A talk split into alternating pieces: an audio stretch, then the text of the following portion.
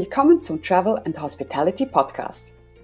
Ich bin Bettina Bülte und zusammen mit Gary Romanesco adressieren wir in diesem Podcast aktuelle Herausforderungen in der Hotellerie und im Tourismus. Wir diskutieren Handlungsfelder und Lösungsansätze für Hoteliers, Destination Managers und Hotelinvestoren. Schön, Sie heute dabei zu haben.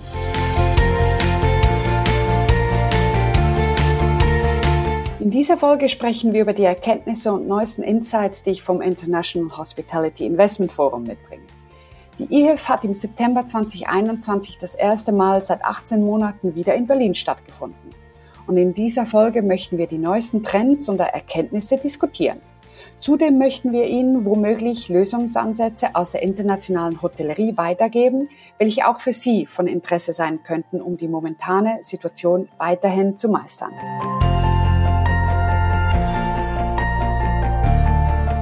Hallo Bettina, willkommen zurück aus Berlin. Hallo Gary. Hallo, hallo. Du bist ja eben von der IHIF zurückgekommen.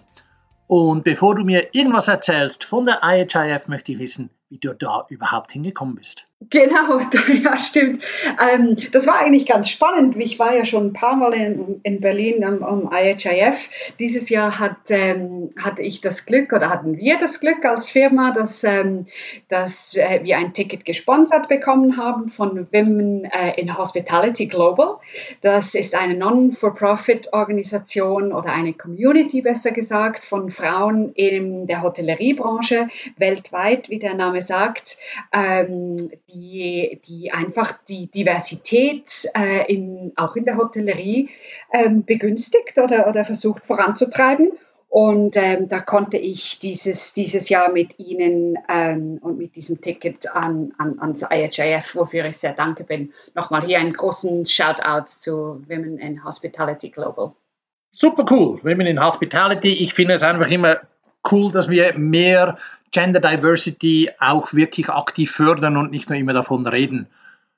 Ähm, aber wenn du schon da warst in Berlin, wie war denn so die Stimmung? Ja, das ist äh, wahrscheinlich die richtige erste Frage. Die Stimmung muss ich ehrlich sagen, war sehr positiv. Also ich glaube, was überwiegt hat, war, dass wir uns alle gefreut haben, dass wir uns endlich wiedersehen. Also man hat schon gemerkt, dass das, ähm, dass wir, es bestimmt nicht nur in der Branche, aber dass, dass, dass wir als Menschen den menschlichen Kontakt und das von sich von Angesicht zu Angesicht auszutauschen, dass, dass wir das genießen. Also das ist auch, glaube ich, der Satz, den man am meisten gehört hat. Schön hier zu sein, schön in Berlin zu sein, schön einander zu sehen. Ähm, und, und natürlich, äh, äh, das war so ein bisschen auf der persönlichen Ebene oder auf der eher privaten Ebene, ähm, aber natürlich auf der professionellen Ebene, ehrlich gesagt, sehr optimistisch, sehr positiv, ähm, weil die Stimmung oder weil das Gefühl ist, dass man den Zenit der Krise überschritten hat, dass man jetzt wirklich an einem Ort ist, wo der Aufschwung langsam wieder anfängt und wir sind nicht am Anfang der Krise. Das ist sicherlich, äh, das war sicherlich äh, das, die Stimmung. Da kann ich mir doch auch vorstellen, dass das ein bisschen differenziert war. Ähm, war es für die einen eher äh, schon fast äh, Zweckoptimismus oder ähm, irgendein Überlebensgehen oder, oder ist das die einhellige Meinung? Waren das verschiedene Meinungen da zu dem Punkt?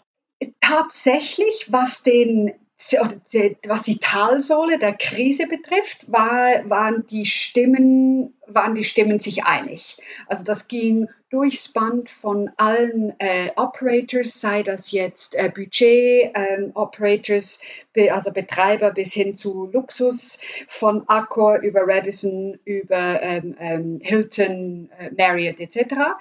Ähm, das war tatsächlich dieselbe Meinung wenn wir dann darüber sprechen, ähm, welches Gästesegment äh, schneller zurückkommt und, und, und welche, ähm, welche Asset Classes etc.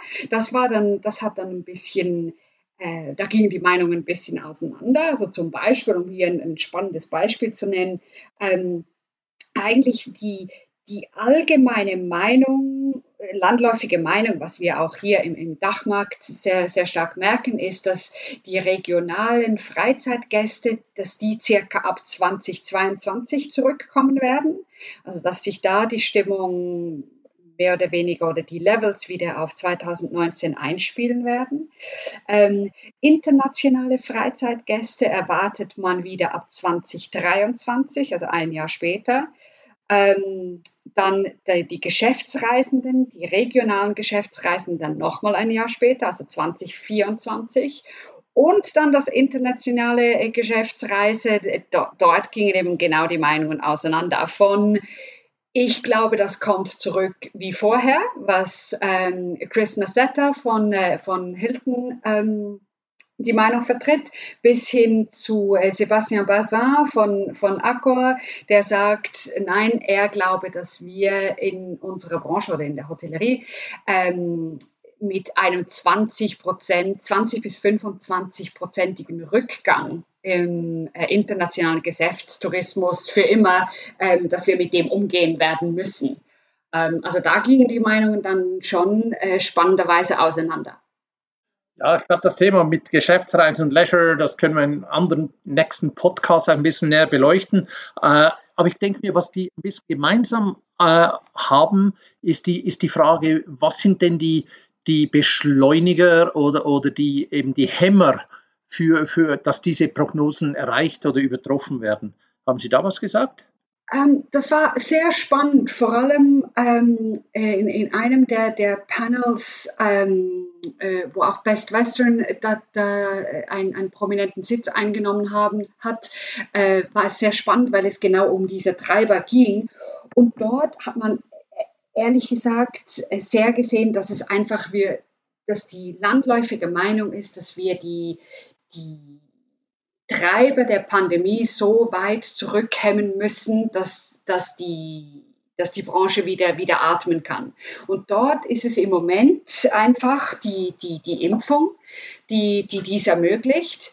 Man hat zwar ähm, nicht viel über die Pandemiebekämpfung per se gesprochen, auch einfach, weil es, ähm, weil es natürlich, äh, haben wir alle erlebt in den letzten in den letzten eineinhalb Jahren, dass wir einfach auch verschiedenste, verschiedenste ähm, Phasen durchgemacht haben und somit auch ähm, zu, zur einen Zeit haben wir gedacht, dass, dass die Masken uns am besten schützen, dann kamen die Impfungen, jetzt im Moment sind es die Impfungen etc.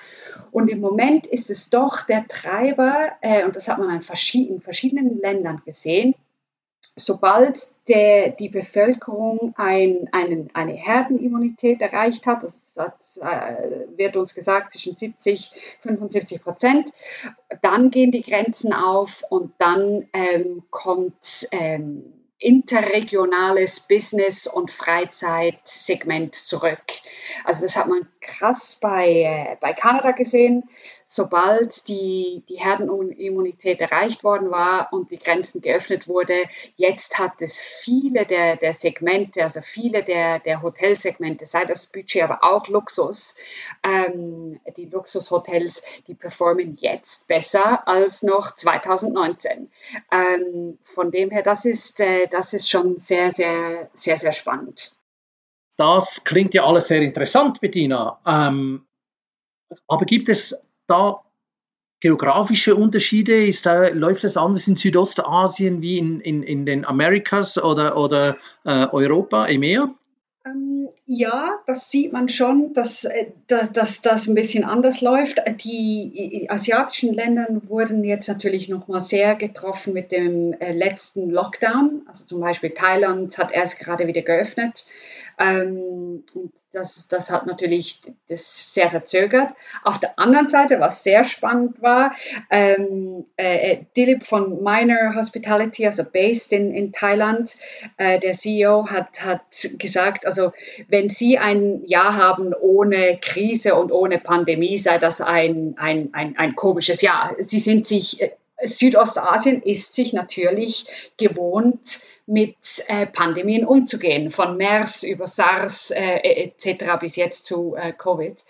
Ähm, und was man dort natürlich sieht, ist, dass auch die, die kleineren äh, Firmen sowieso, aber auch die größeren Unternehmen viel, viel agiler auf diese, auf diese Krise äh, reagieren. Das hat, äh, das hat sicher, sicher viel geholfen. Die, ähm, der Aufschwung in Amerika ähm, hat vor allem im letzten Sommer sehr stark zugenommen. Also dort ist die, das allgemeine Feedback eigentlich, sie haben ein zum Teil ein besseres Jahr als 2019. Ähm, weil natürlich dort muss man natürlich in Betracht ziehen, dass Amerika einen wahnsinnig großen Quellenmarkt für sich selbst ist. Ähm, ich meine, da gibt es viele, viele Hotels, die, ähm, die vorher schon 90 Prozent äh, Amerikaner hatten ähm, und, und darum ist, ist natürlich äh, ein, ein, ein Erliegen kommen vom internationalen Reiseverkehr nicht so schlimm ähm, wie für zum Beispiel Europa. Ähm, von dem her, ja, dort sieht man definitiv Unterschiede in der Geschwindigkeit und in, ähm, auch in der Stärke, wie Märkte zurückkommen. Man sieht das vor allem auch, ähm, je mehr Märkte Unterstützung hatten vom, äh, von der Regierung und das kann Kurzarbeit sein, das kann monetäre, ähm, unbürokratische Hilfen sein etc., desto stärker sind diese Märkte zurückgekommen. Also das ist, äh, und das hat man auch gerade in, in, in China gesehen. Ähm, genau, aber es kommt wirklich sehr auf, oder, oder einer der großen äh, Treiber oder, oder Entscheidungsfaktoren ist wirklich, wo, wo sind die verschiedenen Quellenmärkte und äh, kommen die schon, schon wieder zurück oder noch nicht. Das ist wahrscheinlich das, was am, am wichtigsten ist oder was am, ähm, ja, was am entscheidendsten ist. Das ist ja spannend, so rund um die Welt, und, aber jetzt für uns Dachregion, wir sind ja ein bisschen international, wir sind ein bisschen regional und lokal. Äh, hast du da auch äh, Stimmung gespürt? Ja, ähm, auf der einen Seite Stimmung gespürt und natürlich äh, einfach das Wissen ähm, und die Interpretation umgemünzt äh, auf die Dachregion. Ich, ich meine, es ist klar, das ist eigentlich auch nichts Neues. Wir, wir wissen alle, dass die Freizeittouristen den Aufschwung anführen. Das war aber lustigerweise auch, und das hat man uns auch wieder in die Erinnerung gerufen, das war auch in den letzten Krisen so. Also sei das jetzt äh, 2011 ähm, mit den äh, Twin Towers, sei das in, in der großen Finanzkrise etc. Also Freizeit ist das Segment, was, ähm, was halt einfach ja, den Aufschwung beflügelt. Ähm, also von dem her ist wahrscheinlich ganz wichtig für Hotels in der Dachregion, sich zu überlegen, wie kann ich mich positionieren, um weiterhin Freizeitgäste zu beherbergen? Fragezeichen. Oder wie kann ich meine Positionierung für die nächsten eins, zwei, drei Jahre leicht ändern, dass eben auch Freizeittouristen zu mir kommen? Ähm, gerade wichtig für Stadthotels. Und dort äh, war das da war auch sehr positive Stimmung. Also ich glaube gerade, was man, was wir im, im Dachraum natürlich uns äh, zugute machen müssen, ist, wir, wir haben jetzt nicht unbedingt die Megastädte, wo man sehr, sehr gedrängt ist. Also das heißt, auch ein Stadthotel kann durch verschiedene spannende ähm, äh, Dienstleistungen, keine Ahnung, durch ein E-Bike-Service, wo man die Stadt erkunden kann, durch verschiedene Packages, durch äh, ein, ein kleines Produkt, äh, äh Produkterweiterung etc. definitiv auch Freizeitgäste ähm, anlocken. Obwohl es natürlich einfacher ist für ein, ein alpines Hotel ähm, oder in einer typischen Ferienregion. Also ich glaube, Freizeitgäste anziehen, das äh, weiterhin anziehen und diese glücklich machen und sich hier richtig zu positionieren, das, das, das, muss, das muss ein Fokus sein. Ähm, und ich glaube, der andere, der andere Punkt, äh, den man sich überlegen kann, ähm, ist, ob man jetzt Sebastian Bazin äh, Glauben schenkt, ob, ob wir 20 Prozent weniger Geschäftsreise äh, mittelfristig haben werden oder nicht. Das sei mal dahingestellt. Er hat ja auch keine, äh, keine ähm, äh, magischen Kräfte, also er weiß es auch nicht, ist nur seine Meinung. Aber was, was wir ja schon sehen, ist, dass, dass dass es eine große Community gibt, die äh, zwar von zu Hause aus arbeiten kann, ähm, aber das nicht unbedingt möchte. Sei das, weil man einfach mal rausgehen will, sei das, weil äh, man sich nicht konzentrieren kann, weil man Kinder hat, ähm, etc. und das nicht so gut vereinbar äh, ist, etc. Ähm, also es wird, man geht durchaus davon aus, dass es ein größeres neues Segment geben wird von Gästen, die für eine längere Zeit irgendwo bleiben, zwei Wochen, drei Wochen, fünf Wochen. Ähm, und also dieses Pleasure-Angebot, also Business und Leisure, was wir ja schon gesehen haben in den letzten Jahren, aber das noch viel verstärkt nutzen. Also das wirklich, dass sie ihr Homeoffice irgendwo in, in eine andere Stadt oder in ein äh, in eine Location verfrachten, die ja, wo sie einfach ihre Freizeit auch genießen können. Das heißt, wie können wir Gäste für eine längere Zeit beherbergen? Was für Geschäftsfunktionalitäten brauchen wir, unsere Internet-Connection, vielleicht ähm, Videokonferenzroom, ähm, was brauchen die sonst noch, vielleicht haben wir Flipcharts etc.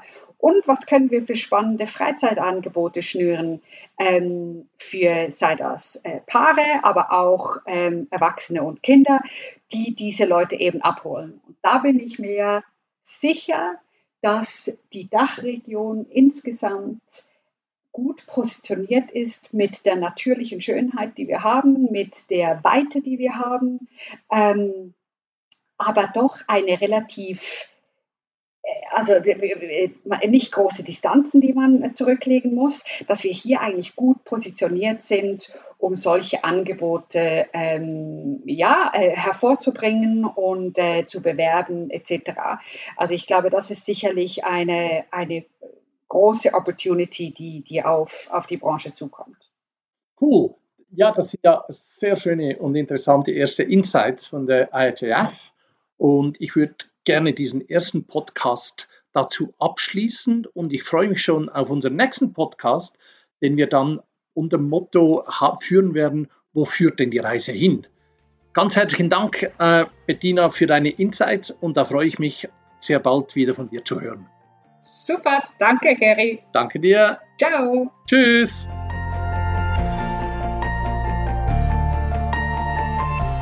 Und bei dem belassen wir es für heute und danken, dass Sie dabei gewesen sind. Klicken Sie auf den Link in der Beschreibung, um ein 30-minütiges Kennenlerngespräch zu vereinbaren, wenn Sie zu einem spezifischen Branchenthema Fragen haben. Gary und ich freuen uns weiterhin, unsere Gedanken zu Herausforderungen der Branche zu teilen, sodass wir alle gemeinsam unseren Gästen unvergessliche Erlebnisse bieten können. Für Feedback und Themenwünsche erreichen Sie uns über LinkedIn oder über unsere Webseite www.gnbconsulting.com. Bis bald!